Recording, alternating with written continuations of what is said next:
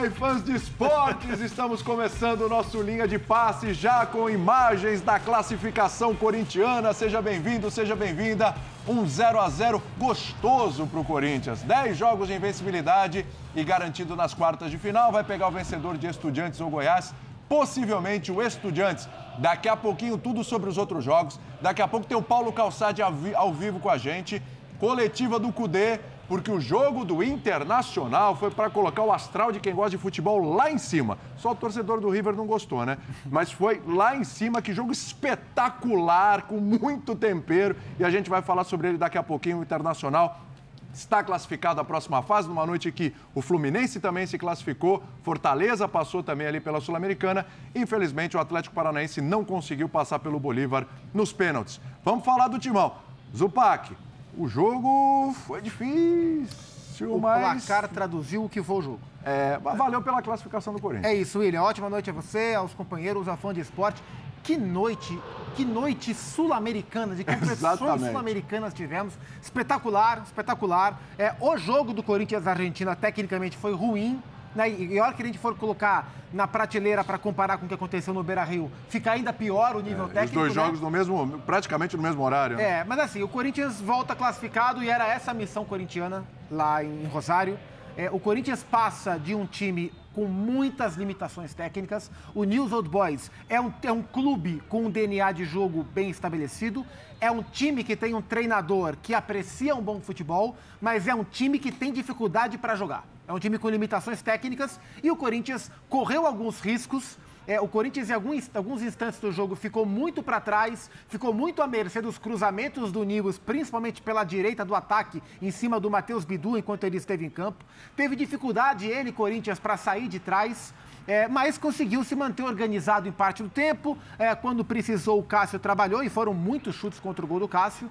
Então, mesmo sem jogar um grande futebol, mesmo em um jogo ruim, o Corinthians se classifica. E a cada rodada, William, o Corinthians olha para a Sul-Americana, que ele nem queria tanto, com olhos mais carinhosos. Pois né? é, Já rapaz. faltam cinco jogos para o Corinthians chegar ao objetivo principal da competição, que é ser campeão. Cê então tem que olhar diferente. Você sabe que isso é um ponto legal que você falou aí, para passar para o Bubu, dar boa noite para o Bubu.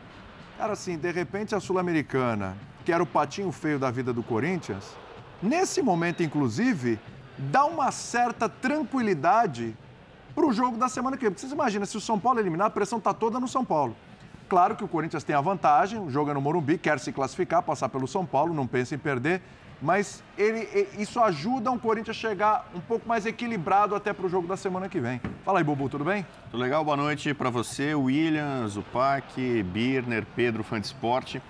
É, o Corinthians já está num momento de astral muito positivo. São 10 jogos agora sem perder. Isso. A última derrota do Corinthians foi para o América Mineiro, jogo de ida das quartas de final da Copa do Brasil. 1 a 0 é, alguns jogos bons, outros uh, nem tanto, como foi esse. Era natural que o, o Nils tomasse a iniciativa, criasse chances, obrigasse o Cássio a, a fazer algumas defesas, e ele está lá para isso, né? A escalação dele. Tudo bem que o Carlos Miguel é muito bom goleiro, muito promissor, mas o Cássio também vai lá para dar uma segurança e segurar um zero no placar, Sim. né? É, tem o tal do saber sofrer. O Corinthians venceu muito na última década com vários treinadores, às vezes sabendo sofrer, notadamente com o Carilli, né? Hoje nem chegou a sofrer tanto como é, poderia sofrer num jogo na Argentina, em que o adversário né, transforma a questão no alçapão. Teve confusão de torcida ali na divisão de, dos corintianos com os torcedores do Nils tal. Mas o Corinthians acho que chega num momento muito bom para o restante da temporada. Aquela suposta ameaça de rebaixamento que eu nunca acreditei no Corinthians, isso passa longe. O Corinthians tem um jogo a menos ainda e a tendência no brasileiro é de ficar numa posição mais, bem mais confortável. Não sei se chega a Libertadores por a, pelo Campeonato Brasileiro. Mas a Sul-Americana era, era, não vou dizer que era do tamanho do Corinthians, mas a Libertadores era algo muito acima para o Corinthians e para aquele momento que ele vivia. Na Sul-Americana, eu falei desde o começo que o Corinthians não era inferior a ninguém. Quer dizer, ah, mas o Botafogo está melhor, o Fortaleza faz melhor campanha. Mas assim, não, não há uma diferença tão grande técnica de elenco de investimento do Corinthians para os outros times da Sul-Americana. Tendência agora de pegar o Estudiantes, que será o adversário mais forte até agora, mas o Corinthians tem condição de fazer um, um bom confronto. E são quase 3 milhões de reais na conta, né? É, 2,8. Dinheiro é legal, dinheiro é bacana também. Então só tem coisas positivas, né? Para um quem. Jogo, mais um jogo em casa que vai dar a bilheteria, né? Exatamente, né? E a, aquela ideia de garotada, de experiência, acabou, né? Hoje quase todos os cobrões, os senadores do Corinthians estavam lá, ou de titular ou entrando, entrando no fim, como o Fagner, Juliano. É, só faltou mesmo no banco o Renato Augusto e o Rojas, né? Isso. E é bom lembrar que o Roger Guedes é, já foi embora. E o Moscardo, que ficou, e o, Moscardo o Veríssimo que, que, não estreou. Sim, sim, isso. é isso. Era. O Veríssimo não estreou, então não estou nem contando como desfalque. Isso. Vamos ouvir o Cássio, daqui a pouco a gente ouve aqui o Vitor Birner, também o Pedro Ivalmeda. Lembrando a você, daqui a pouco tudo sobre a noite espetacular, tá aquela coisa entre torcida, time, a atuação do Internacional numa classificação daquelas para cima daquele que eu sempre reputo, um grande freguês do futebol brasileiro, o River Plate. Olha. Vamos lá, vamos dar uma olhadinha aí no Cássio.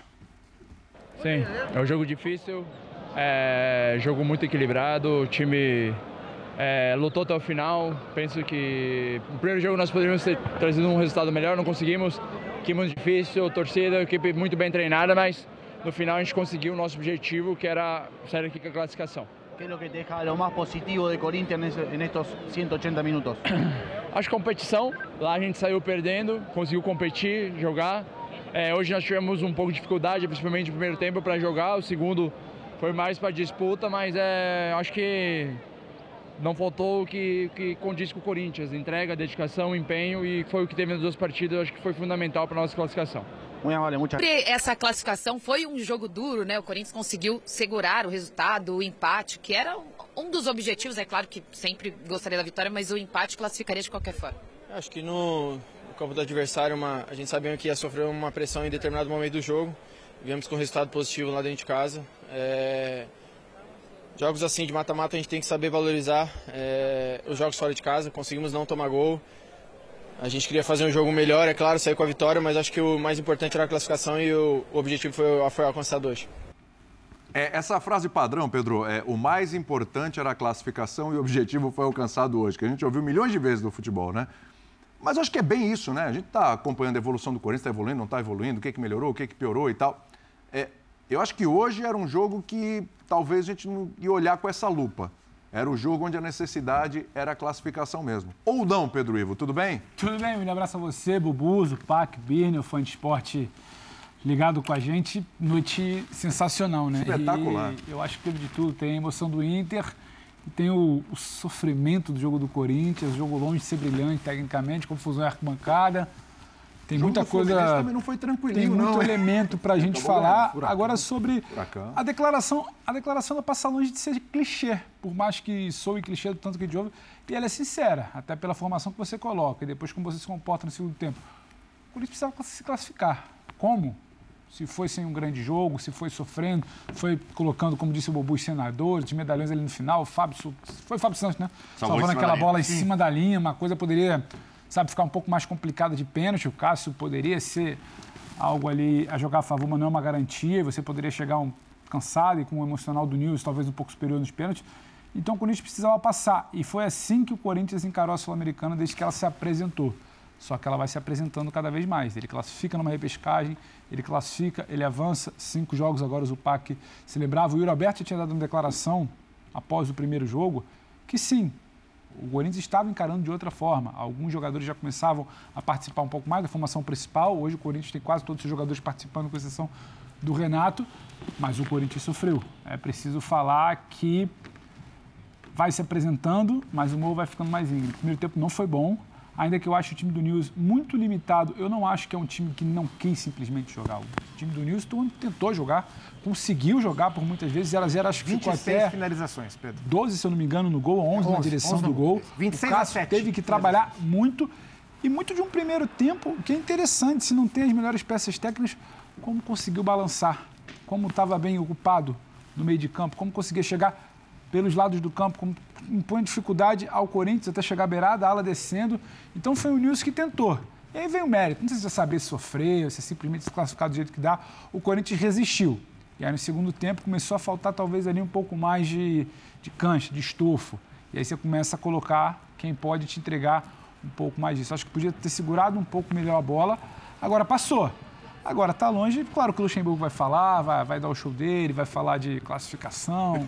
vai faturar em tá, cima, tá, né? Tá, não está errado. E está tá no papel tá dele. Está no papel, dele, dele. Agora, de futebol, muito pouco. Passa muito mais na resistência que o time conseguiu oferecer ao News e não sofreu. O time do News também não é brilhante, mas é interessante. É uma classificação de um Corinthians que se questionava como é que ia encarar a Sul-Americana. Ele quase que abre mão, quando ele coloca quase que a molecada para rodar na repescagem. É interessante, porque a temporada se apresenta, a gente começa a ver essa coisa de Inter River Plate, muito se fala da janela do River, o temido River. Então, não tem lá algo muito óbvio que o Corinthians, por não jogar bola, não pode avançar. Pode.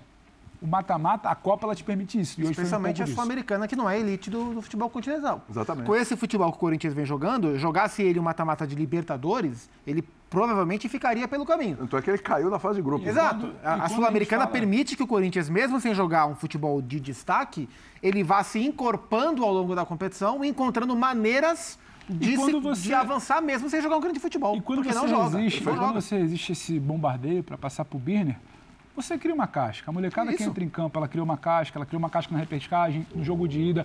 Hoje, mesmo trocada, o tal do saber sofrer, não gosto de falar porque ninguém tem que saber sofrer, ninguém tem que sofrer. Só que você vai criando uma casca. Ah, mas é o Estudiantes, do outro lado pode ser o Estudiantes. Tá bom, mas também não é o melhor futebol dos últimos anos dos Estudiantes. Então, assim, vai te permitindo. O Corinthians pode olhar cada vez com mais carinho, mais cuidado. E acho que quando coloca a rapaziada de um pouco mais de cancha ali no segundo tempo, é porque também chega ali numa, numa fase mais aguda, ninguém quer ir para pênalti, ninguém quer deixar a vaga escapar. Então vamos entender qual é o estágio da relação, Vitor Birna. Porque é o seguinte, o Corinthians com a Sul-Americana parece aquele cara que nunca prestou atenção na menina, nem liga para ela. Aí, de repente, um amigo chega e fala: ah, fulano ali gosta de você, viu? Tá afim de você. Como? Fulana? É e tal. É, pois é, ela gosta de você. E o cara, de repente, começa a prestar atenção, reparar, até que um dia surge um papo, uma conversa e tal, aí eles saem. Aí vê uma série de coisas em comum, começa a ficar interessante, pá, estão namorando. Quando ele percebe, tá apaixonado. Quando ele percebe, ele já tá ali, rapaz, já tá apaixonado. Tá e pode ser o contrário também, a menina com o rapaz. O Corinthians já está namorando com a Sul-Americana, Vitor Birner? Ou ainda não? Ô, romântico. Tudo bem? Primeiro, boa noite a você, ao Zupac, hoje inspiradíssimo, ao Bubu que sorri diante dessas falas de Zupac, de William, ao Pedro Ivo que se empolga, aos fãs das ações do esporte que espero que tenham muito amor em você suas não vai vidas. Julgar alguém? Eu acho o seguinte, se está namorando, é. O namoro está insosso. Hum, aê, Vitor Bina. Eu tá sabia, faltando tempero eu nesse sabia, namoro. Eu sabia que eu podia sazon, contar com você. Tá sazon, Muito eu não faço merchan. Não, é... não, tá na música, às vezes. É, tá faltando foi. tempero, e tá faltando tempero não é só dos, dos namoros corintianos.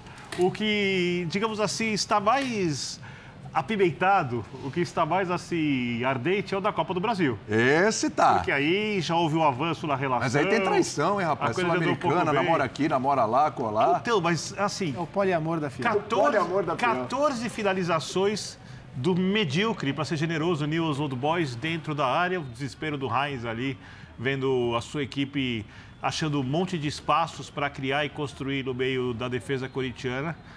Me lembrou ontem do linha de passe, que a gente é. discutia o Luxemburgo criticando os treinadores estrangeiros, falando sobre o DNA brasileiro. Aí eu ficava olhando, para quem não entende, está na redação, tem, tinham três televisões. Atlético Paranaense e Bolívar numa, Corinthians e News noutra, River Plate e Internacional em outra. Eu olhava o Cudê e falava, hum, técnico estrangeiro, não tem DNA brasileiro. Aí eu virava para o Corinthians e olhava, ah, esse é o DNA brasileiro? Pelo amor de Deus, né? A verdade é que o Corinthians não evolui coletivamente as benesses do Luxemburgo desde a chegada tem muito mais a ver com o desenvolvimento de jogadores jovens, isso ele entende de identificar quais são os jogadores. Hoje o resultado 0 a 0 diz muito mais sobre a incapacidade do Nils do que a capacidade do Corinthians de defender. O Corinthians podia ter conseguido uma vitória no final de semana contra o Inter, mas exatamente a sua incapacidade de defender permitiu que o Inter, mesmo no momento psicológico ruim, com o treinador que estreou dia 23 de julho, o Luxemburgo estreou dia 2 de maio, dois meses, três semanas antes do Cudê, cedesse o empate no final do jogo e o Corinthians vai avançando. Então eu diria que é um namoro é. Que. Tá no piloto automático? É, então, ele namoro. O Fábio faz... Santos salvou esse relacionamento aqui, hein, ô Então, esse é um namoro que parece, por enquanto, e ele pode mudar. As, as, relações, elas mudam Sim, muito. Sim, claro. É um namoro que parece muito mais aquele casal que já está junto há 25 anos Ixi. e que perdeu o interesse um no outro e ainda não se separou. Ih, precisa discutir a relação. Precisa então. discutir a relação, eu espero que a relação mude. 25 o, o anos? diante. Dizem que isso acontece com 7, a crise dos 7 anos. Ah, eu não sou tão clichê O William toca um né? ponto importante, que é, é, quais são as maiores contribuições do Vanderlei nesse trabalho. E é inegável que a maneira que ele uh, enxerga uh, para usar uma, um vocabulário que o Tite gosta, oportuniza uhum. e desenvolve os jovens é um ponto marcante, mas eu acho que tem outro ponto, outros dois pontos a serem destacados. É, que não é o crescimento coletivo, que não é o desenvolvimento tático dessa equipe. De fato, eu acho que não é isso que a gente enxerga no trabalho do Vanderlei. É, o ambiente é, é muito bom, os jogadores gostam demais dele é, e compraram muito a ideia, não a ideia de plano de jogo exatamente, mas a ideia de fazer isso dar certo, de encontrar os meios de fazer isso dar certo. E a gente sabe que isso no futebol, especialmente no futebol brasileiro, que é um futebol muito paternalista como um todo, isso tem alguma interferência. É, e eu acho que o Vanderlei ele tem acertado nas escolhas. E aí é uma diferença, né? O técnico pode escolher bem e ele pode treinar bem o time. Eu não tenho essa convicção de que o Corinthians é um time bem treinado. O jogo Sim. não me mostra que é um time tão bem treinado, tão desenvolvido taticamente. Mas as escolhas têm sido bem feitas. Perfeito. Escolha para montar o time e para trocas também. O professor Calçade pediu passagem. Você vai, você vai borrifar o professor Calçade? Bom, ele viu é, o jogo. Estou pensando bem sobre isso. o professor Calçade está aí, ó. Ele vai falar sobre o Internacional. Por que o Corinthians não pode ser uma equipe bem treinada? Porque tem que se aceitar que não é. Vamos fazer, o seguinte, vamos lá, não, vamos, vamos fazer o seguinte, vamos fazer o seguinte. Vou deixar a sua pergunta no ar, isso. não esquece, porque a gente volta depois com a entrevista do Luxemburgo, com o trecho da entrevista, a gente volta a falar do Corinthians. Elogiei o Inter semana passada contra o River é aqui, foi é, É que é o seguinte, viu, o professor Calçado está chegando com a gente, é que é o seguinte, viu, esse jogo do torcedor do Internacional, que, tava, principalmente que estava no Beira-Rio, ele não vai esquecer desse jogo jamais, não vai esquecer dessa noite jamais. Não é um jogo de título, mas é uma classificação é sensacional, com muita emoção, com uma sintonia do torcedor com os jogadores em campo, foi um negócio espetacular. A primeira vitória do Cudê, a primeira vitória. Se alguém dissesse lá atrás, ó, vai demorar uns quatro joguinhos aí para engatar a primeira vitória, mas vai ser contra o River e vai classificar. Todo mundo, beleza. Já valeu a pena Fechou. a troca. Já valeu a Já troca. Já valeu a pena né? troca. Já valeu a troca. Vamos falar com o professor Calçade, que está no sacrifício agora. A gente já viu que a voz dele não está das melhores, mas está no sacrifício. Mas para relatar para a gente o que foi essa partida, porque é uma partida daquelas especiais é, que entra aí para a história da Libertadores da América. Que jogo do Internacional, como há muito não se via também, hein? Opa. O jogo desse nível do Internacional, há muito não se via. Tudo bem, Calçade? Olá, William, olá, companheiros. É, minha voz ficou agora como a voz de todo mundo estava aqui no Beira Rio, né? Porque eles cantaram o tempo todo. Foi uma, uma coisa incrível. O que o torcedor do Inter fez pela equipe hoje foi sensacional. Entendeu a necessidade, entendeu o momento e sabia que tinha que jogar junto. É, isso é lindo. Né? Eu, eu Para mim, é, o torcedor é, é isso. É quando você chega em casa com a sensação de que você também fez gol. Você, naquele dia, foi responsável pela vitória. E todo mundo aqui é responsável por essa vitória. É, é inusitado, né? Assim, não era o normal de acontecer. Por quê? Por, o Inter, ele, pela primeira vez, o Cudê venceu o Inter tinha sete jogos de quatro empates e três derrotas, isso na sequência, não ganhou nada no mês de julho, não ganhava 40 dias e ele ainda tinha que desclassificar uma das equipes cotadas para ganhar a Libertadores. Se o River passa aqui, você diz: o River é um dos favoritos para ganhar a Libertadores.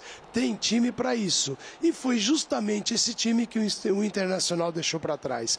Num exemplo de mata-mata, né? O mata-mata ele te traz emoção, geralmente mais emoção do que qualidade de jogo, mas o Inter soube construir isso. E o River jogou com a vantagem, e não é que foi um River medroso. É, ele veio com o Solari, ele deixou o Nacho no banco, veio com o Solari, que foi o jogador que marcou dois gols no Internacional, para justamente aproveitar o Inter subindo para o ataque, para tentar fazer um a 0 no primeiro tempo e aí desestimular a torcida e a equipe do Inter. Quando a contusão do Enzo Pérez, poderia ter sido mais defensivo, não. Vem o Nátio Fernandes e aí fica o Aliendro sozinho, né, com a ajuda do De La Cruz que voltou, do Ezequiel Barco, é, muda um pouquinho o desenho do River Plate, mas foi um time para frente, não conseguiu ser efetivo como Buenos Aires. E o Inter também, que foi todo para cima e fez 2 a 0 depois tomou o gol. Então, sim, o cenário é o mais bonito, o mais emocionante possível. E dá ao Internacional um tempo que não é grande para aproveitar esta vitória e construir algo positivo, algo maior no caminho da Libertadores do Campeonato Brasileiro também. Eu acho que esse é o tipo do jogo que muda um time de patamar, né? Porque o time está esperando e essa é uma vitória para ser comemorada, mas principalmente o time aprender as lições. Psicologicamente o efeito é brutal e é isso que estava precisando o Inter. Sim, o Inter está jogando o fino da bola? Não. O Inter tem muita coisa a melhorar, mas o Cudê foi contratado exatamente com essa missão tirar o River Plate da Libertadores 15, 20 dias antes desse encontro. E o Cudê conseguiu na primeira vitória. É incrível. O que aconteceu aqui é um roteiro daqueles que o torcedor fanático não tem coragem de escrever. O fanático fala: não, não, não vou fazer isso. Na décima cobrança e o goleiro vai bater, aí já é demais, é muita viagem. E foi tudo isso que aconteceu. Não, e é impressionante. Teve mudança de lado na cobrança de, de pênalti. Teve pênalti com dois toques. Teve pênalti com dois toques. Aí pronto, agora o Inter vai conseguir. Aí o Inter vai lá, desperdiça o pênalti, Isso, bola na trave. Depena, bate na trave. Aí muda, exatamente, Depena. Muda. Aí tem esse pênalti desperdiçado pelo Rio. Logo na mudança. Mudou o primeiro pênalti Sim. na batida, na trave. E aí o Rocher. E um detalhe que o, o Zupac me lembrava aqui até antes nenhum goleiro fez nenhuma defesa. No jogo de hoje e do jogo do Furacão. no jogo do Furacão. Foram 30 pênaltis cobrados em Curitiba e Porto Alegre, nenhum goleiro não, defendeu. Não teve defesa de goleiro. E é uma loucura a gente falar isso apenas com quatro jogos, esse é o quinto do Cudê. A gente fala, bom, a missão dele era essa. Quatro, cinco jogos, a missão já era essa. Mas ele cumpriu. E eu quero saber quais são os pontos para a gente destacar onde ele conseguiu cumprir essa missão, já o trabalho do Cudê. Primeiro, os jogadores todos atuam dentro de suas características. Segundo, marcam de uma maneira muito agressiva, muito bem posicionada. Ele conseguiu passar isso para o time rapidamente. Não quer dizer que o Inter não vá oscilar. O Inter, vale lembrar, ele fez um belo primeiro tempo contra o Cuiabá. Fez um belo primeiro tempo contra o River Plate fora isso. de casa. Né? Aí o próprio Cudê vai na entrevista e fala: fisicamente o time está sentindo. Como você dosa fisicamente a equipe? Você aumenta a posse de bola em alguns momentos, você passa a ter o controle também com a bola, quando você não consegue mais esmagar a saída de bola. E o Inter faz o seu gol num dos defeitos do River Plate. O River Plate tem dois defeitos, basicamente. Bola aérea, defensiva, e o Inter é um, e o River Plate é o time quando você tem a bola no campo de ataque, quando você pressiona, o River sente. Porque o River, no campeonato argentino, não sofre isso contra ninguém. Ele só vai sofrer isso contra equipes tecnicamente capazes de enfrentá-lo, e essas equipes só existem no futebol brasileiro. E são poucas. E são poucas. O Inter, eu já falei isso, eu vou repetir no papel. O Inter tem um belo time. É uma coisa que os gremistas pegam no papel. Tem mais time que o Grêmio no papel. O problema. Tem. Não, não, tudo bem. É que Mas agora tem. eu faço falar, Hoje né? tem. É, o Inter é, tem jogadores que resolvem jogos em fase boa, porque o melhor jogador, o maior jogador em atividade na América do Sul é Soares. Mas o Soares de hoje, mesmo sendo um jogador que ainda vai fazer a diferença, não é o Soares que se transformou nesse grande jogador. O Ener Valencia vive uma grande fase. O Alan Patrick vive uma grande fase. O Inter tem outros grandes jogadores que podem completar essa equipe. E com um treinador que tem um estilo de jogo que combina com os jogadores. Jogadores de pressão, de agressividade, jogo intenso, um time que gosta de se movimentar, um time que joga com dois atacantes que podem sempre se aproximar. São coisas que o Inter tem que encaixam. O Atlético, apesar da saída ter tido culpa do Cudê, sente muita falta do Cudê até hoje. O tipo de jogo. Claramente. Então, o Cudê é um treinador acima da média no futebol sul-americano. E um treinador que está se desenvolvendo, um treinador muito competitivo. A alma do Cudê passa para os jogadores. Ou seja, o Inter teve uma virada com a saída do Mano, e eu acho que a saída do Mano nem foi tão justa assim, porque ela acontece quando os principais jogadores, ou quando principalmente o Valência está chegando, né? Está chegando o Bruno, estão chegando jogadores ali que podem fazer a diferença, o treinador não teve chance de colocá-los. Mas, de qualquer maneira, é, é um tipo de jogo do Inter. E aí, para mim, a grande questão, eu perguntava do Corinthians agora há pouco, e eu vou carimbar. Ele tem a cara do Cudê já. Ele pode oscilar durante os Tão jogos. Cedo, cinco ele jogos. pode não manter a regularidade, ele pode fazer é, o próximo jogo ruim, não sei mas se, ele tem a cara do Cudê. Não sei se já. é definitivo, né? Não, isso mas, não dá pra falar. É. Mas uh, o, hoje, hoje o Inter teve muito a cara do Cudê. Eu acho que esse confronto, é, o, o Birner toca no ponto, assim, olhando para o jogo de Buenos Aires e para o jogo de hoje, dos quatro tempos do confronto, o Inter só não foi melhor no segundo tempo da Argentina.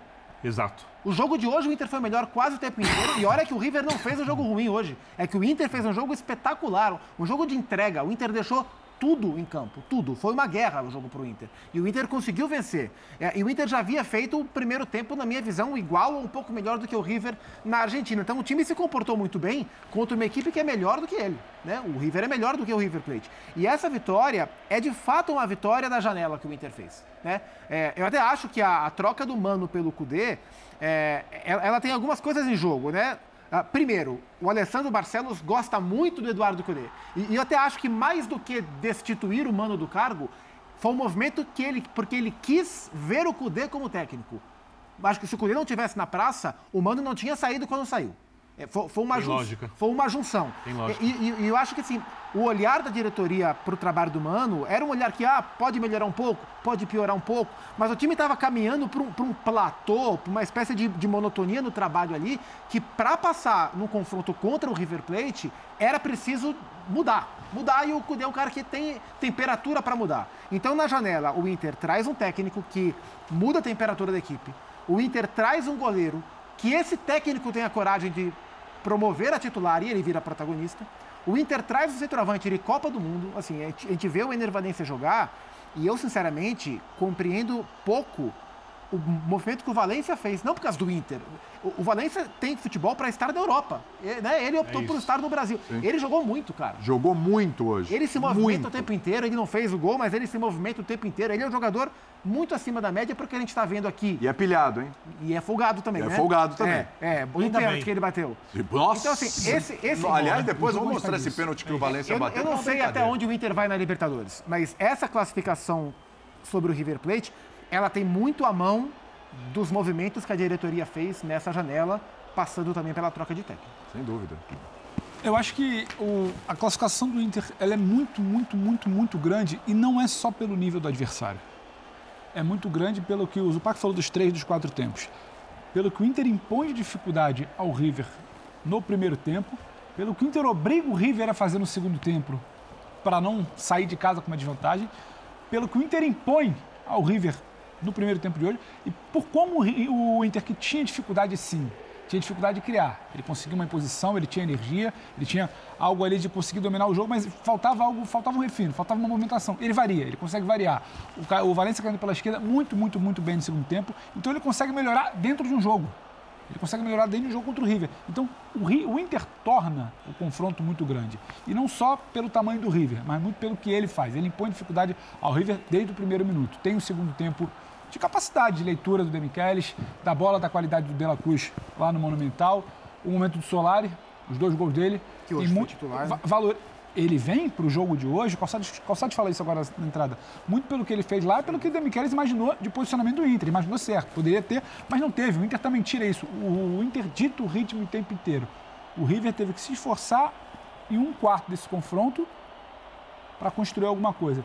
De todo o resto, o Inter valorizou muito. O Inter tornou esse confronto muito maior. Não é só simplesmente eliminou o grande time da América do Sul um fora duelo, brasileiro. gigante. O Inter, o Inter torna a coisa muito grande pelo que ele faz. Não é uma vitória aleatória, tipo, sabe? Não é uma vitória aleatória, não é algo que ah, se segurou como pôde nos pênaltis ali, fez o que deu, esperou uma batida do goleiro. Não, o Inter constrói essa classificação, dividida em quatro períodos ali, como o Zupac exemplificou, o Inter constrói muito bem. É uma classificação muito justa por como o Inter, que quando todo mundo deu ali, acho que a gente até debatia na F90, quando deu o sorteio, talvez o Inter fosse o brasileiro hoje, com a vida mais difícil. O, o jogo, o jogo, e ele o jogo, constrói isso. Sim, sim. O, o, jogo tinha hoje uma, uma pegadinha hum. e a ideia de jogo do Cruzeiro casa, casa muito com o jeito de você fugir disso, porque o River é um time que gosta da bola, que gosta da imposição.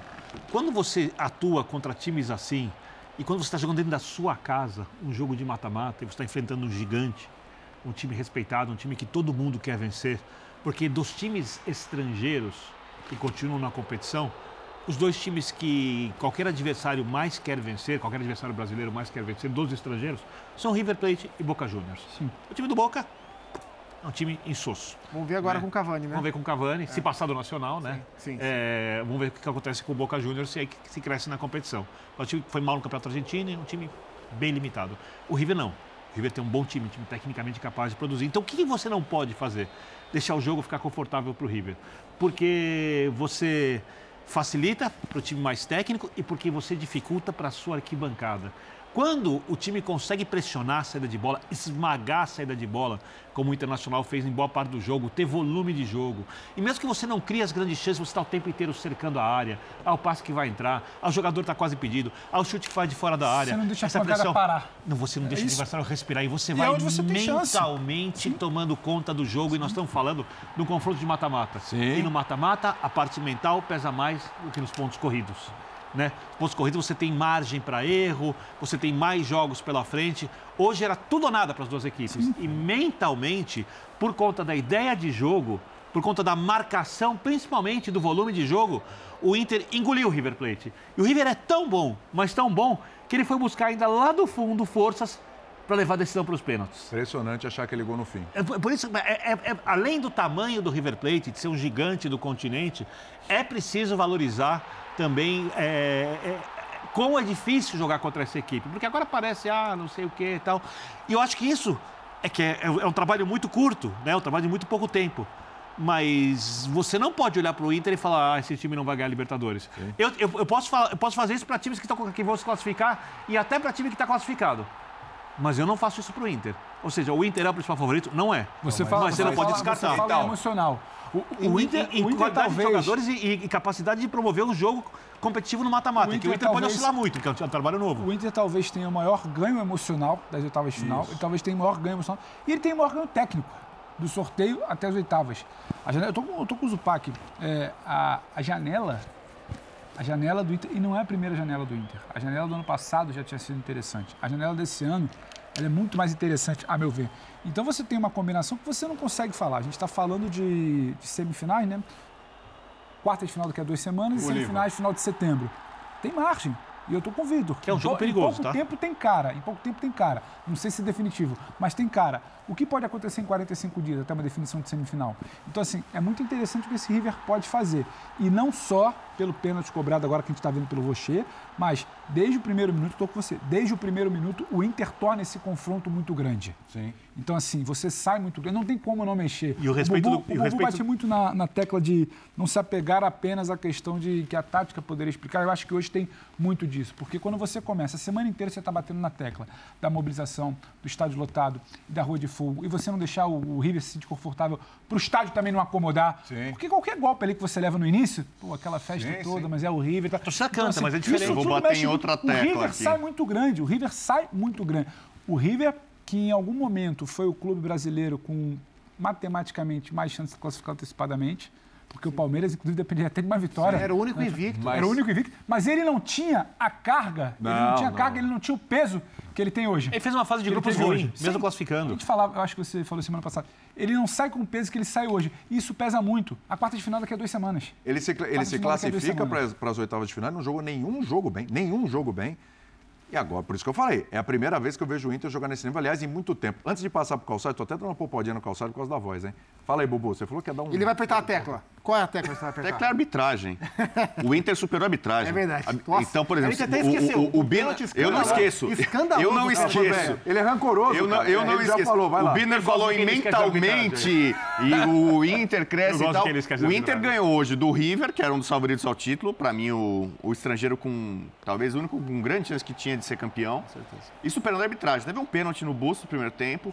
E em várias decisões, ele, ele foi pro River.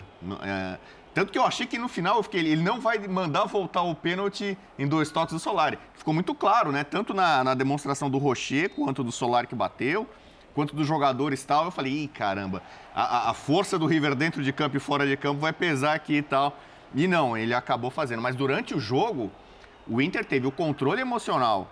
Teve a, a parte tática, acertos. Estão ligados, né? um Por exemplo, o Depena não está jogando nada há um tempo no Inter. Então era claro que o Depena não deveria jogar e deveria começar o Maurício como começou. Foi um acerto. Foi é bem. uma- foi uma, é uma coisa meio que óbvia. Acerto, a aposta foi no, no Rocher, que foi herói do Inter fora de casa. Foi só 2 a 1 ali por conta do Rocher. dele.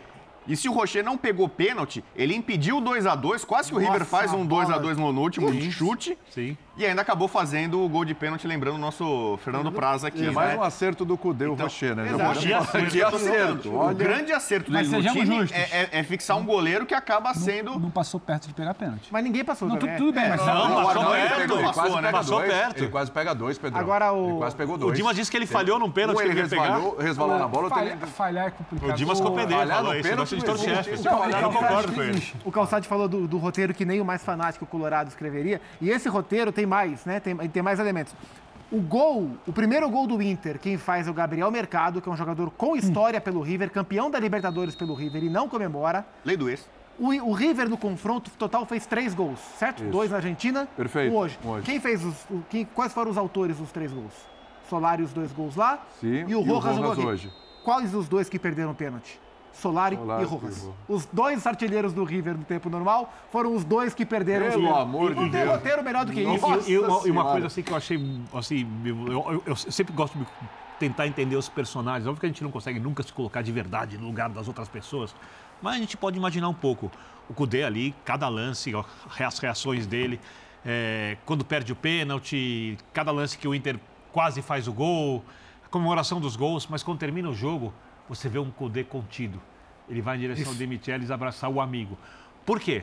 Porque jogaram juntos. Porque o Claro. Cudê é uma lenda no River Plate. Uma lenda no Rosário Central, ele é um, um ícone do Central, ele começou como técnico central e ele é uma lenda do River Plate. E ali é o respeito do, do, do, do, Sim, do- claro. do jogador, do treinador histórico, por, sua- pela, pela, Dos amigos também, pe- né? Pelos amigos. Ele naquele momento deve ter passado, obviamente, feliz, realizado, mas também entende a torcida do River Plate, porque tem afinidade com ela.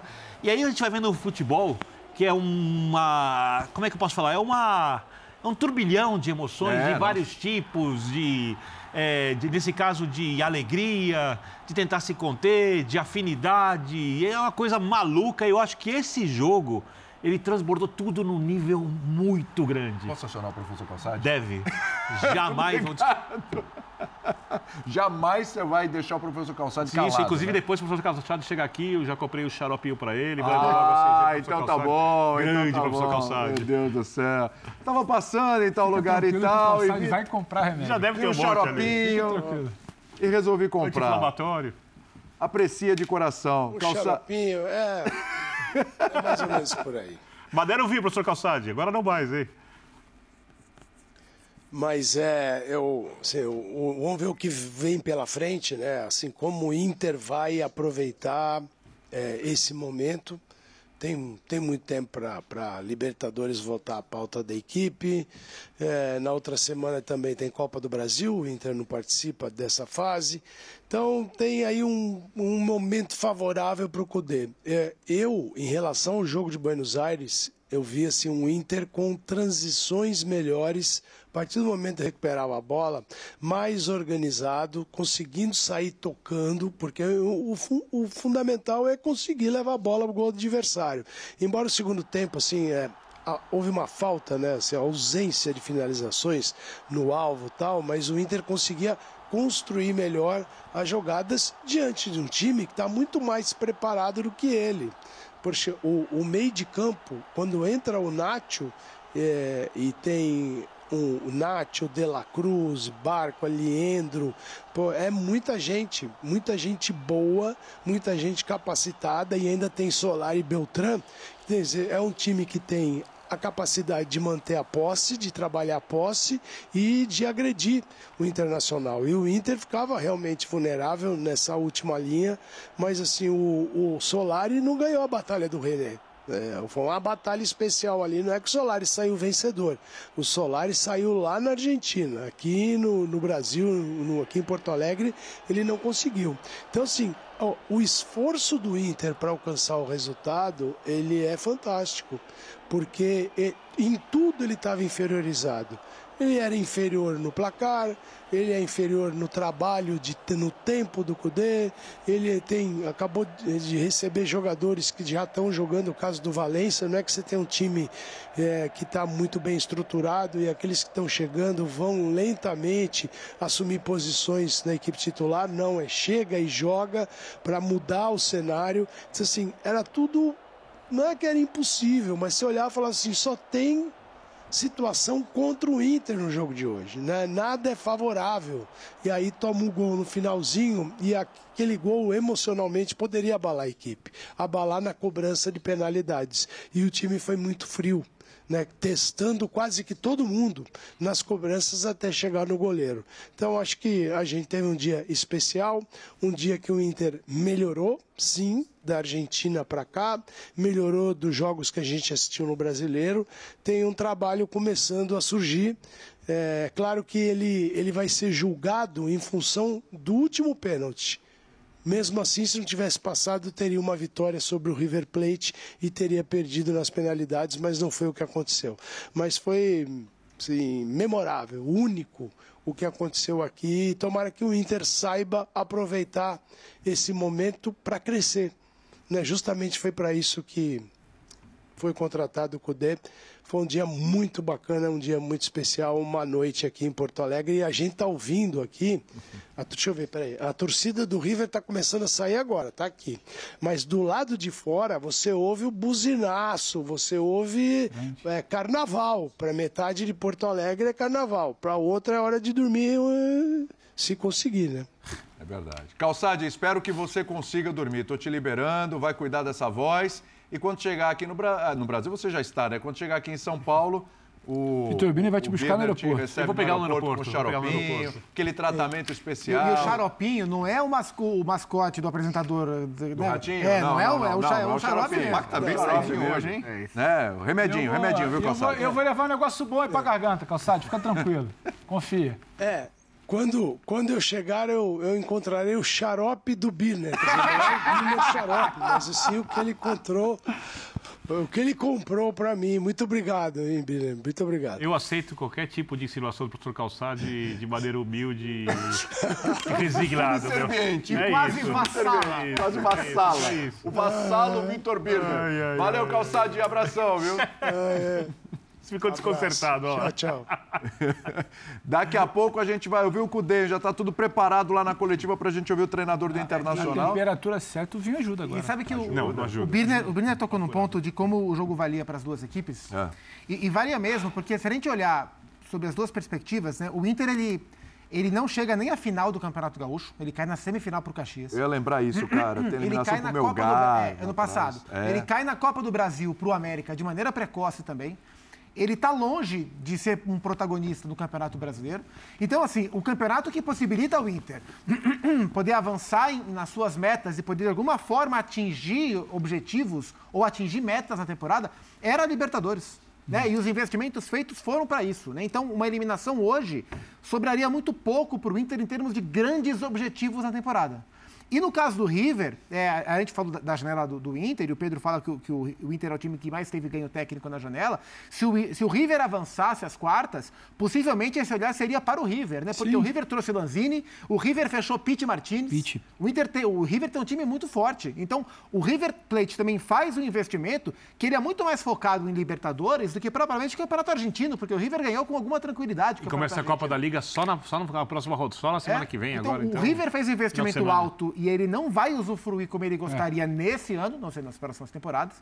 E o Inter fez um investimento para tentar salvar a temporada e no primeiro teste ele passou. E Até onde vai, não sei. Então, para os dois, varia muito a, esse confronto de Libertadores. Não, só no pique tem Cudê.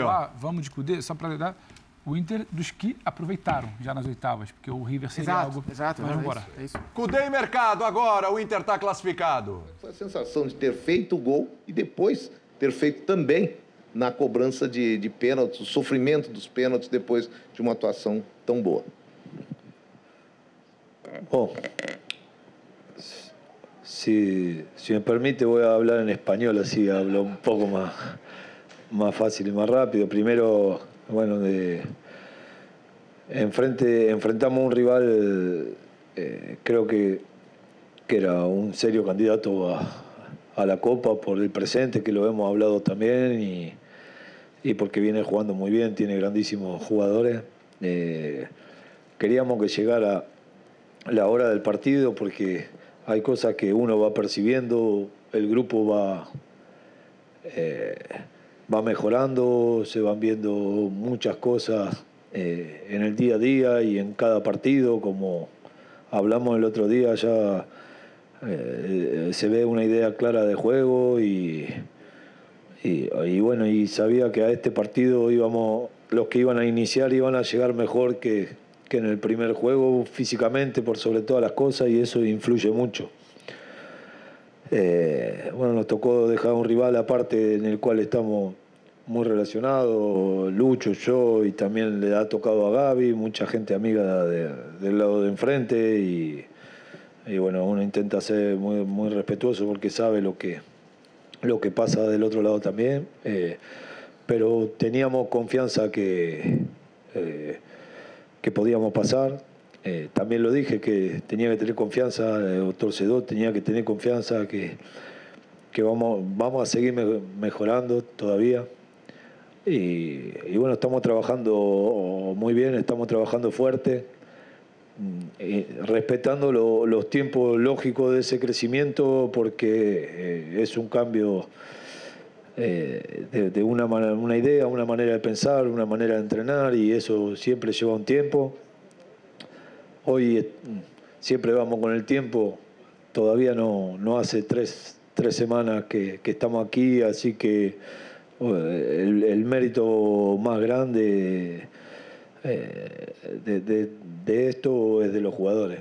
Y, bueno, no me, no me voy a cansar de, resaltarlo y, y, bueno, no, nos jugábamos una parada muy, muy importante, muy, muy difícil, pero que cuando me fue a buscar la, directoría y, bueno, sabíamos que, que, teníamos que atravesar esto. Y bueno, salió bien, por suerte, me pone contento, me pone contento por, por, la directiva, por, por, los hinchas, que hoy la verdad que hacía mucho tiempo que no, no veía un recibimiento así como porque también algunas de las cosas malas que me han tocado vivir acá es que me agarró una pandemia y, y pude ver solo, creo que un par de juegos, el, el Beira como hoy tuve la suerte de volver a verlo y del recibimiento de la gente.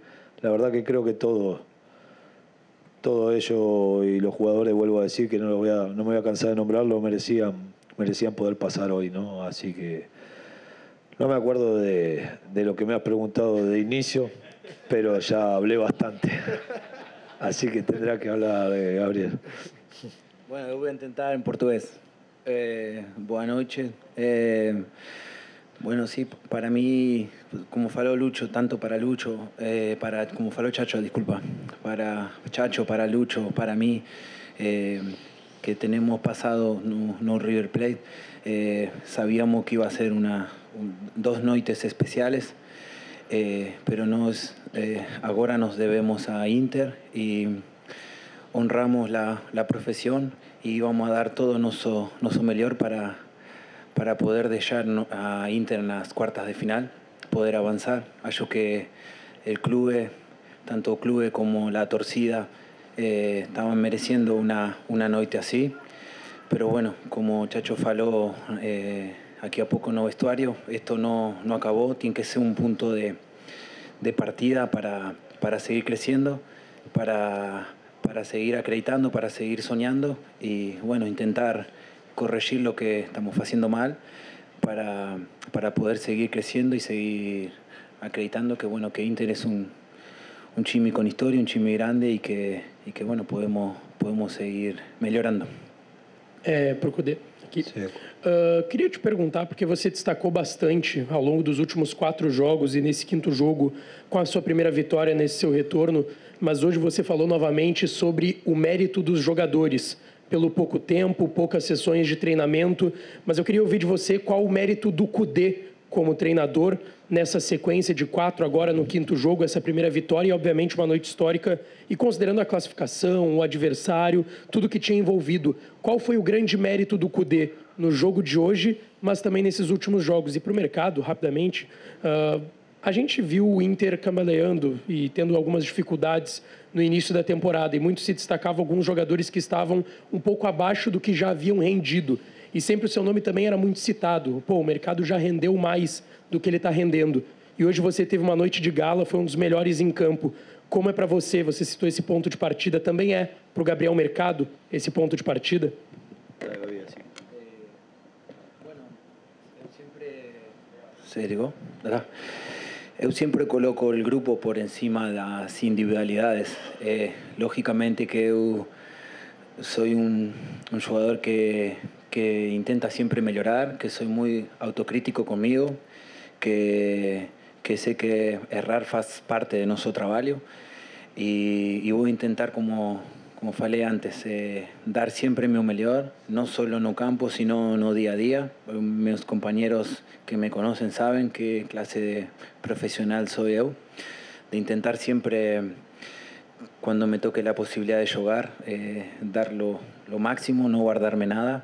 Y bueno, sabía eh, personalmente que, que hoy iba a ser una noche muy difícil porque enfrentábamos un rival con, con mucha cualidad, que que nos, que nos iba a atacar, que iba a intentar ficar con la bola y que bueno, nos defensivamente teníamos que hacer un partido perfecto para, para que Inter tenga posibilidades de, de avanzar. De hecho, casi, casi lo logramos, tuvimos una pequeña desatención al final y bueno, se, llevó, se elevó la decisión a los penales y gracias a Dios eh, pudimos ganar y, y avanzar de ronda. A mí, a mí no, no, me gusta hablar de, méritos personales, sino lo que uno intenta es trasladar una idea, convencer de, esa idea, de una manera de jugar, de una manera de, entrenar, para, para, llevar esa idea a cabo.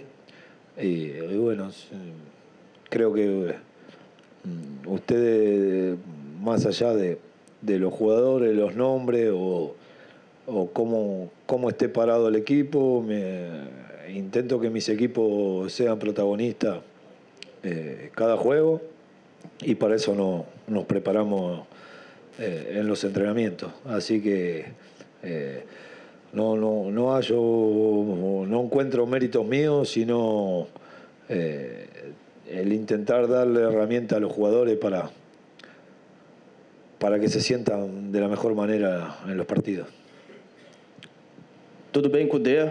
Tudo bem, Gabriel Mercado? Boa noite para vocês. Bom, o Inter elimina o River Plate, um gigante sul-americano, e agora, nas quartas de final, terá o Bolívar, eh, que eliminou o Atlético Paranaense. Eh, queria que você falasse, primeiro para o Cudê e depois para o mercado, uma avaliação desse adversário. O Inter vai enfrentar uma altitude em La Paz, mas depois tem a partida de volta no estádio Beira-Rio. Sí, es. Eh, eh, bueno, como soy reiterativo, pero ustedes tienen mucho tiempo en el fútbol y saben que vamos a enfrentar una dificultad importante con el tema de, la altura. Eh, y un equipo que acaba de eliminar también a, a, un gran rival como, como el Atlético Paranaense. Pero, pero bueno, te pediría que no dejes disfrutar un poco hoy y, vamos, a, vamos a prepararlo en el tiempo y, preparar el partido con, con Botafogo de la mejor manera posible. Eh, siempre apuntamos a, los objetivos más cercanos, y, pero bueno, hoy creo que todos, eh, los jugadores, la directiva, los torcedores merecen disfrutar un poco de, eh, de esto y, vuelvo a lo de, como dijo el compañero cuando digo cambió la suerte, es porque eh, me ha tocado, eh, ya saben, dirigir equipos como Rosario Central, como Racing, como mismo Inter, donde eh, estamos acostumbrados a sufrir. Y, bueno, hoy no fue la excepción. pero, pero bueno, hicimos un gran partido y, y, todo, y todos merecen disfrutar de de esta noche, por lo menos, y mañana también. Eh, sí, como falou Chacho, vamos a enfrentar um, um rival que. Só uma, uma coisa, antes da gente fazer um pouquinho de projeção também, porque foi perguntado ali sobre o Bolívar, o, o, o Pedro Ivo lembrava uma coisa que a gente estava conversando aqui em off, é uma característica que eu achei também incrível no jogo. Estava 1 a 0 e ele fez mudanças para colocar, para deixar o time mais fresco, mais rápido, mais ofensivo e colocar e o River nas cordas mesmo. Para continuar esmagando a saída de bola. Exatamente. Ele revitalizou não... o time. Revitalizou, essa palavra que eu estava procurando. Revitalizou o time. Era o esperado, não? Sim. Não, não, é- Mas às vezes não- você não é faz que surpreende. Aí, é aí eu acho que qualquer técnico no lugar dele teria Não, não é feito. que surpreende. É como o Cudê não deixa baixar o nível em nenhum momento que era a mobilização do Inter intensidade. desde o início do jogo. É você entender Mas ele, onde tinha, você ele tá. tinha que colocar, Sim. né? Ele tira o Arangues e tira o Maurício para colocar o Luiz Adriano E e o o Pedro Pedro Henrique. Henrique. Aí ele Isso. puxa o Alan Patrick um passinho para trás, depois ele E tira ele- o Alan e bota o Carlos E Zepeda. ele sobe os dois. Mas aí, sim, sim, a- achei a- o trabalho do Cudê hoje muito Bruno bom. Henrique que entrou. O Bruno Henrique, perdão. Mas aí eu acho que esse tipo de alteração, qualquer técnico precisando vencer o jogo faria. Agora, uma coisa sei. importante Não para ser não dita, sei. né? A a não sei. que a Não gente sei tá o falando zero, aqui, não sei. Mas Luxemburgo o faria? que você está falando. Eu acho que faria. Olha, não que não. não. tudo que a gente está falando aqui, o jogo foi definido na bola parada.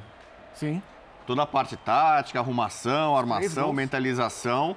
Um com uma falta com desvio, faz parte, mas o gol do River também vem num lance de bola parada, mas... Mas é, a bola parada ela não é um fato aleatório. Você cria um é, escanteio. mas E é um você chega, Palmeiras do sofre Abel uma falta. passa E é um defeito muito por adversários na bola parada e a gente elogia. Sim, mas mas também tá certamente já tem o, o- o trabalho do Cudê certamente nesse tipo de lance.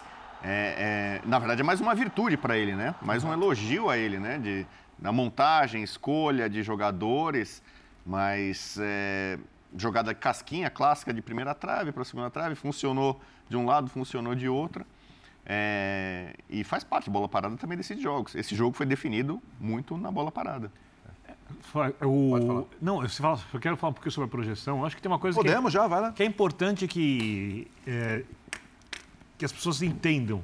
Quando a gente fala de individualidades, elas são importantes quando você tem um coletivo forte, quais times são mais fortes individualmente do que esse Inter dos que, dos que restam na Libertadores? Dos que estão na Libertadores ainda, o Flamengo, que eu acho que vai passar individualmente, é o melhor de Concordo, todos. sobrando. Fluminense.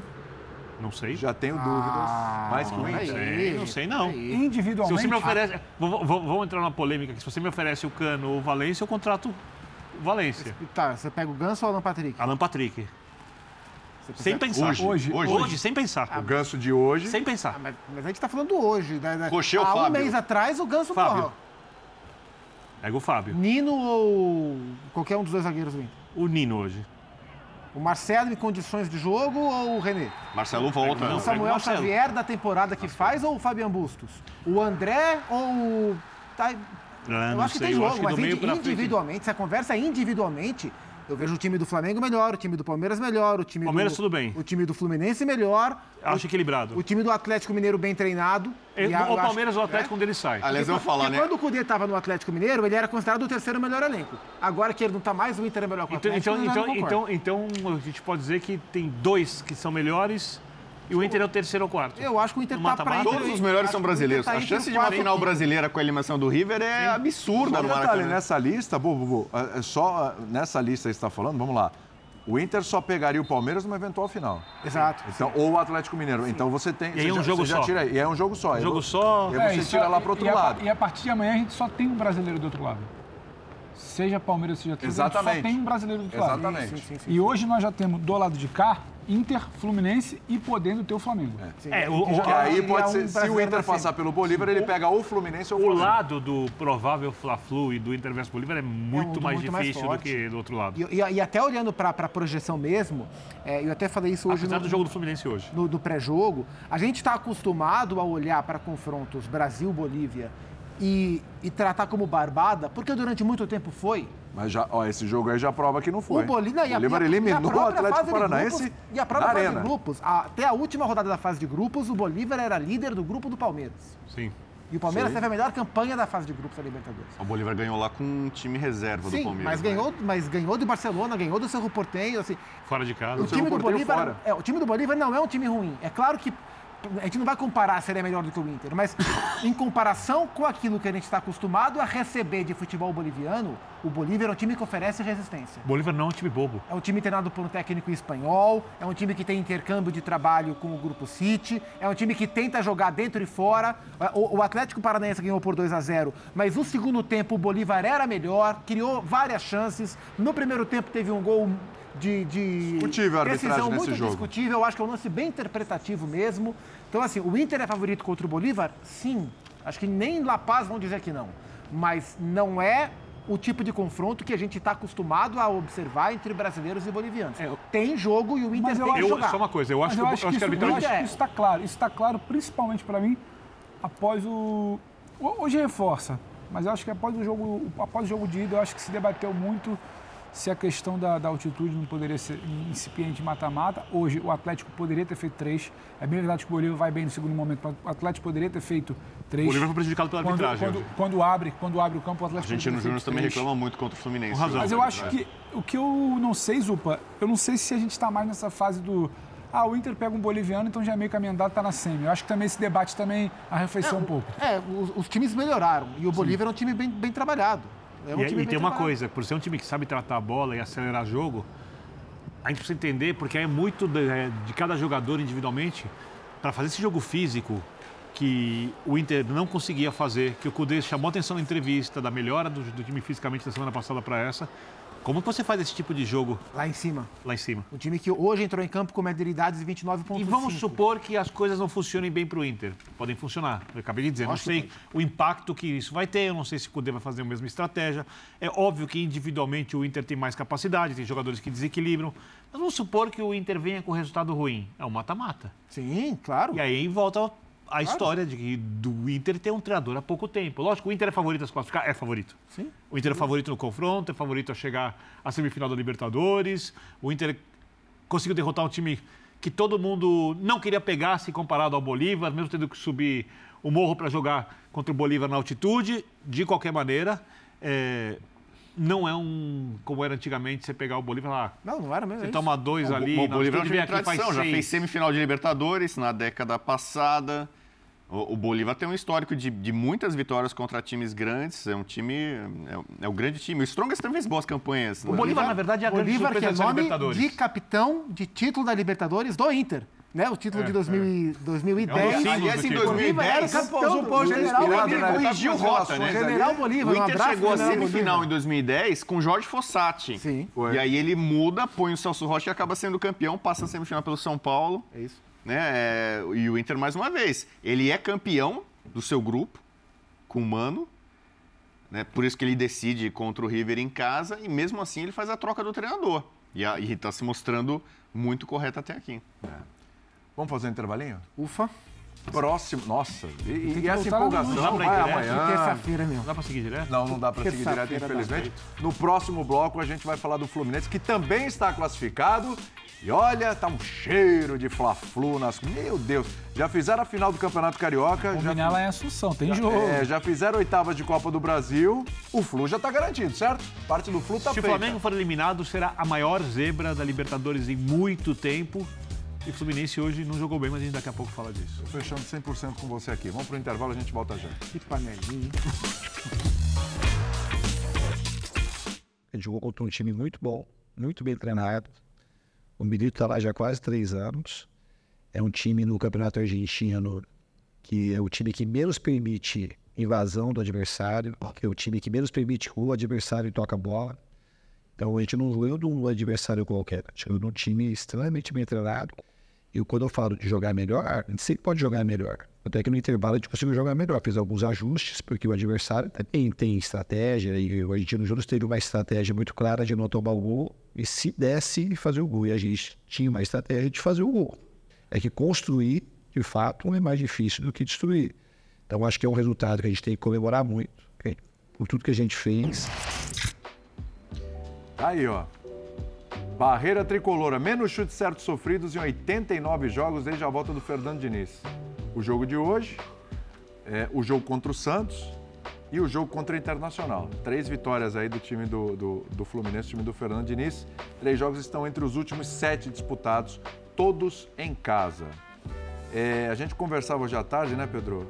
Uhum. É, esse Argentino Júnior aí, um time até com, a gente estava falando do News Old Boys e Corinthians, melhor que o News Old Boys, a gente falava até da melhor até que o Boca, talvez até que o Racing nesse momento, time que estava jogando uma Libertadores é, é, num nível melhor que essas equipes e para o Fluminense ficar de olho aberto. Para você, a dificuldade que o Fluminense teve contra o Argentino Júnior nos dois confrontos era esperada ou sofreu mais do que devia? Ah, eu acho que o Diniz enumera muito bem que é o Argentino Júnior atualmente, o que ele impõe de dificuldade, tudo mais. Eu acho que a dificuldade, quando sai o. Eu conversava aqui com o Zupac, que ele teve naquele duelo do Corinthians da fase de grupos. A gente sabe a qualidade que tem o Argentino Júnior. Só que a gente precisa debater também o que não conseguiu fazer o Fluminense e o Diniz. Isso não aí. dá para atribuir somente a capacidade de marcação. Eu acho que a capacidade de marcação, também, né? a capacidade de marcação do Argentino Júnior, ela é muito interessante. Porque como é que o time do Diniz joga? Ele atrai e tenta girar de um, jogo, de um, o bloco dele de um lado para o outro. Aproxima e gira. Só que é muito interessante como a equipe do Argentino Júnior mantém um bloco dela também imóvel. Então ela vai tirando essa movimentação do time do Diniz. Só que já tinha sido assim no início do primeiro jogo lá, foi assim no início do primeiro jogo. E eu acho que esse time do Fluminense poderia fazer mais do que simplesmente aceitar que esse time adversário marca muito bem e pro Diniz chegar na coletiva e falar, não, mas eles também marcam muito bem. Tá, e o que você fez para sair? O Fluminense demora a sair. O Fluminense cria os dois gols no final da partida, muito mais por uma movimentação, por uma luta, por uma briga interessantíssima do John Kennedy. Inclusive, ele gera muito mais dificuldade de defesa do Argentino Júnior do que o próprio Cano, porque a capacidade, a característica do Cano não é essa. E o John Kennedy incomoda, incomoda a todo momento, é um golaço do, Gabriel- do Samuel Xavier, mas muito pela briga do John Kennedy ali, ele acaba fazendo o segundo gol. Então, a gente espera mais de uma capacidade do Diniz do que exatamente isso.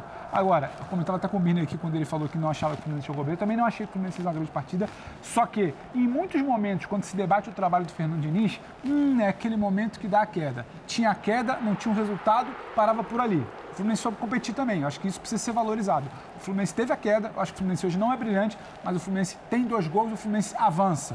O Fluminense está nas quartas de final da Comebol Libertadores e, se não me engano, terceiro colocado no Campeonato Brasileiro. Isso longe de viver o seu ápice É. com o Fernando Diniz. Agora é entender, é entender, é reconhecer, não somente atribuir só a partir de abaixo a capacidade de marcação do Argentino Júnior. O momento do Fluminense, ele mas- tem um alívio, ele tem uma classificação. O jogo não tá- o jogo não tá fluindo como já. Isso mas, tá muito mas claro. Não tem é- uma não foi preocupação, ainda mais quando você olha para quinta-feira e sabe que pode ter um Fla-Flu e sabe que a quarta de final é daqui a duas semanas. Então, É, eu acho que, para mim, explica muito o que é o Fluminense atual do Fernando Diniz. Mas, em outros momentos, já falamos aqui do Diniz em queda livre e que não te entrega nem resultado. O time do Diniz está nas quartas de final da Comebol E, Libertadores. o, o jogo já foi muito mais fluido, porque é, e é normal a gente esperar que o, o- o Fluminense, para não falar os times do Diniz, mas, mas Sim. que o Fluminense do Diniz jogue um, grande futebol, porque foi assim que esse time se forjou. Esse time ganhou o destaque que ganhou e foi um destaque merecido. Sempre que o Fluminense foi tratado como o melhor futebol do país, time mais promissor do país, não foi de graça, foi por futebol jogado, pura e simplesmente por futebol jogado. É, então essa é é uma expectativa muito atrelada ao técnico. Foi por isso que o Diniz se transformou em técnico da seleção brasileira. É, já há algum tempo o time teve uma queda no seu padrão de jogo.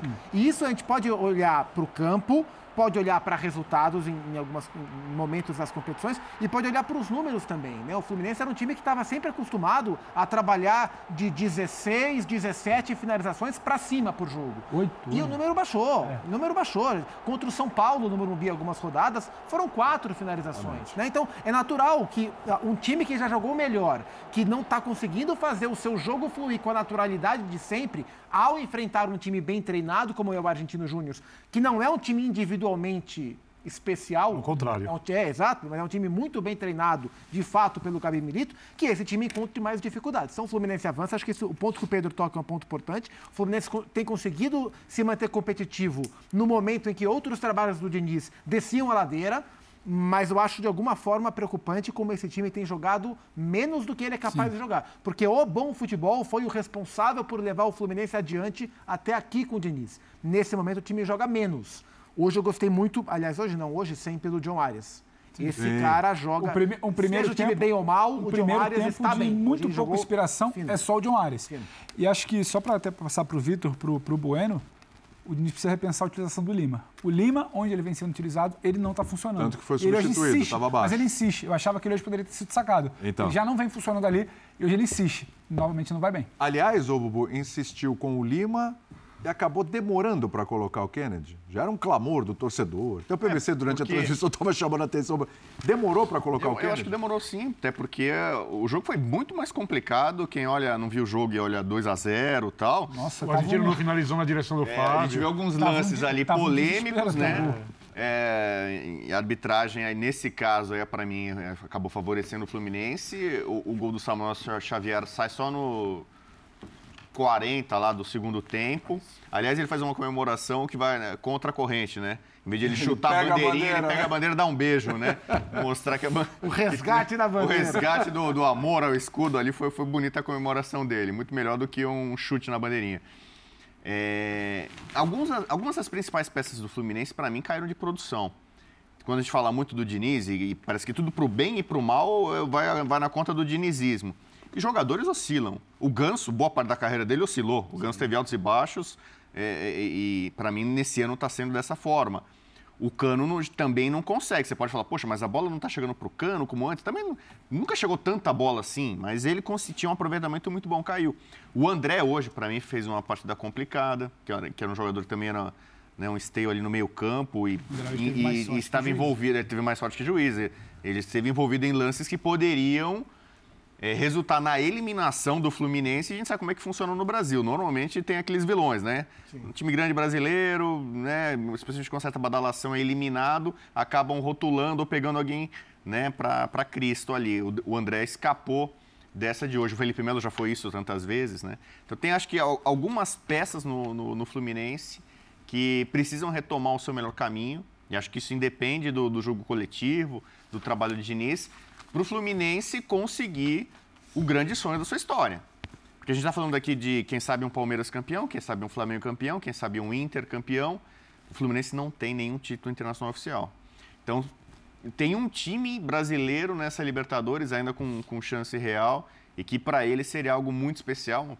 A, a participação do Fluminense também foi muito, muito boa na, na, na, partida e acho que vai ser assim até o final. Né? A chance do Fluminense Nessa Libertadores está um pouco surpreendente, né? mais ou menos, né? Surpreendente até a página 2. É. Mas o, o, Fluminense tem chance, sim, de, de conseguir o, o, grande título da sua história. Você que é um especialista em arbitragem, no Eu? pique. É, você que é bom nisso, você estava lá na redação, você fica de olho em tudo que é lance. Ah, sim. Né? Você está sempre de olhos né? abertos, né? Tem que ficar, né? É chato, mas a gente tem que ficar de olho. Faz parte. E aí, hein? E aí? E aí? Pênalti. Muito pênalti? Não. Mas pênalti. Mas... Muito pênalti, aquele. É. Hoje é tudo muito dúbio, né? Ó, tem o toque por trás, por baixo, não tem o toque na bola. Né? O jogador desacelera. Quando desacelera, sofre a carga. Né? Futebol atual hoje. E, por exemplo, no Campeonato Brasileiro, isso é pênalti claríssimo. Na Libertadores, critério Às vezes não dão, é... eu como não deram agora. É, então, eu acho que foi pênalti. E aí? O... E lance de cartão amarelo também. Tá. E aí, Pedro? Acho pênalti. Acho que quando o Bubu falava ali, o André é muito mais forte que o juiz. O André erra no início do jogo. O André tinha amarelo. O André erra para mim nesse lance também, pênalti. Mas assim, não vou colocar a classificação do Fluminense na conta de arbitragem. Hum. Mas eu acho jogo que, de ida e volta. Mas eu acho que a, a grita para quem achou pênalti é justificada. Tem carga embaixo, tem carga em cima, para mim é pênalti.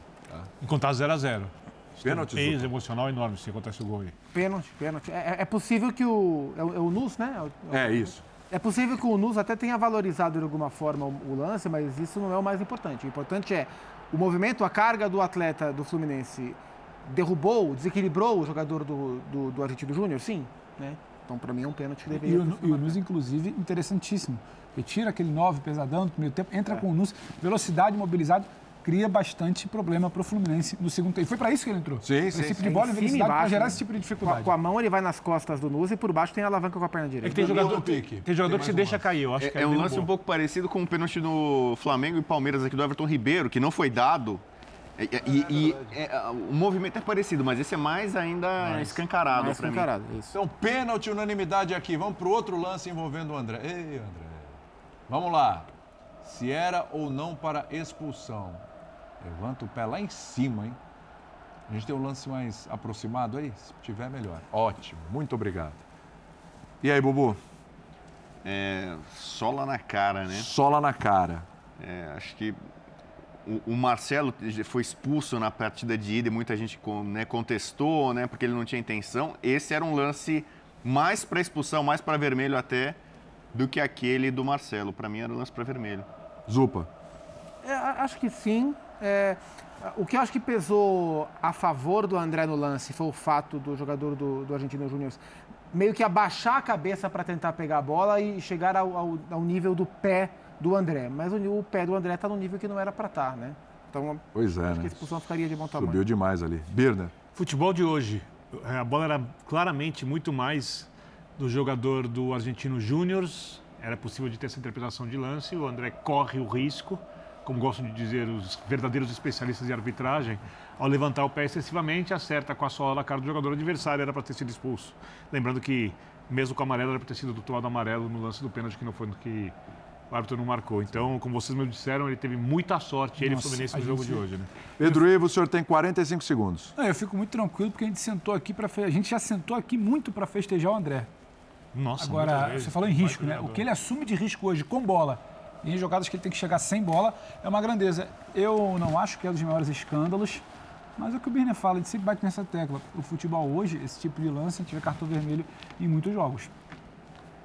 Tranquilamente compreensível quem pede a expulsão e acho que Ele levanta o pé para tentar pegar a bola. Sim, Ah, não foi mas deixar não é- nada. mas o jogador vai no cabelo e aí vira um pé- aí vira um pé na cara, Não é uma né? agressão, Sim. mas é a imprudência. É, É, vira a um pé na imprudência cara, é sola isso, e é sabendo isso, que é a disputa ali do adversário vai ser com a cabeça na bola. É isso. Vamos pro intervalo que eu tenho que expulsar vocês todos daqui para suas respectivas casas. Não, mas não fica mais. Dia de Libertadores. Vocês não querem ir para casa? Os jogos hoje tiveram. Fã de Esportes, acabou essa noite de hat-trick do futebol brasileiro sobre o futebol argentino. Olha, E- olha, olha. que É isso, né? Não é isso? Corinthians tirou o News Old Boys, o Fluminense tirou o Argentino Júnior e o Internacional tirou o River Plate. Tem mais linha de passe nesta quarta-feira, hoje já, né? Quinta também. Rapaz, hoje tem aquele Palmeiras e Galo, hein? Ai, ai, ai, ao ai, ai. Fortaleza que eliminou o Libertar na Copa Sul-Americana. Jogo duro. Muito bem. Gol de quem? te vejo daqui a pouco. Marinho. Marinho, El Marinho. que aliás já estava sendo hostilizado pelo torcedor do Fortaleza, mas encontrou um pouco de paz. Saúde e paz a todos. Tchau, hein? Tchau, gente. Valeu. Vamos ele me tratou também assim, mas tá tudo bem.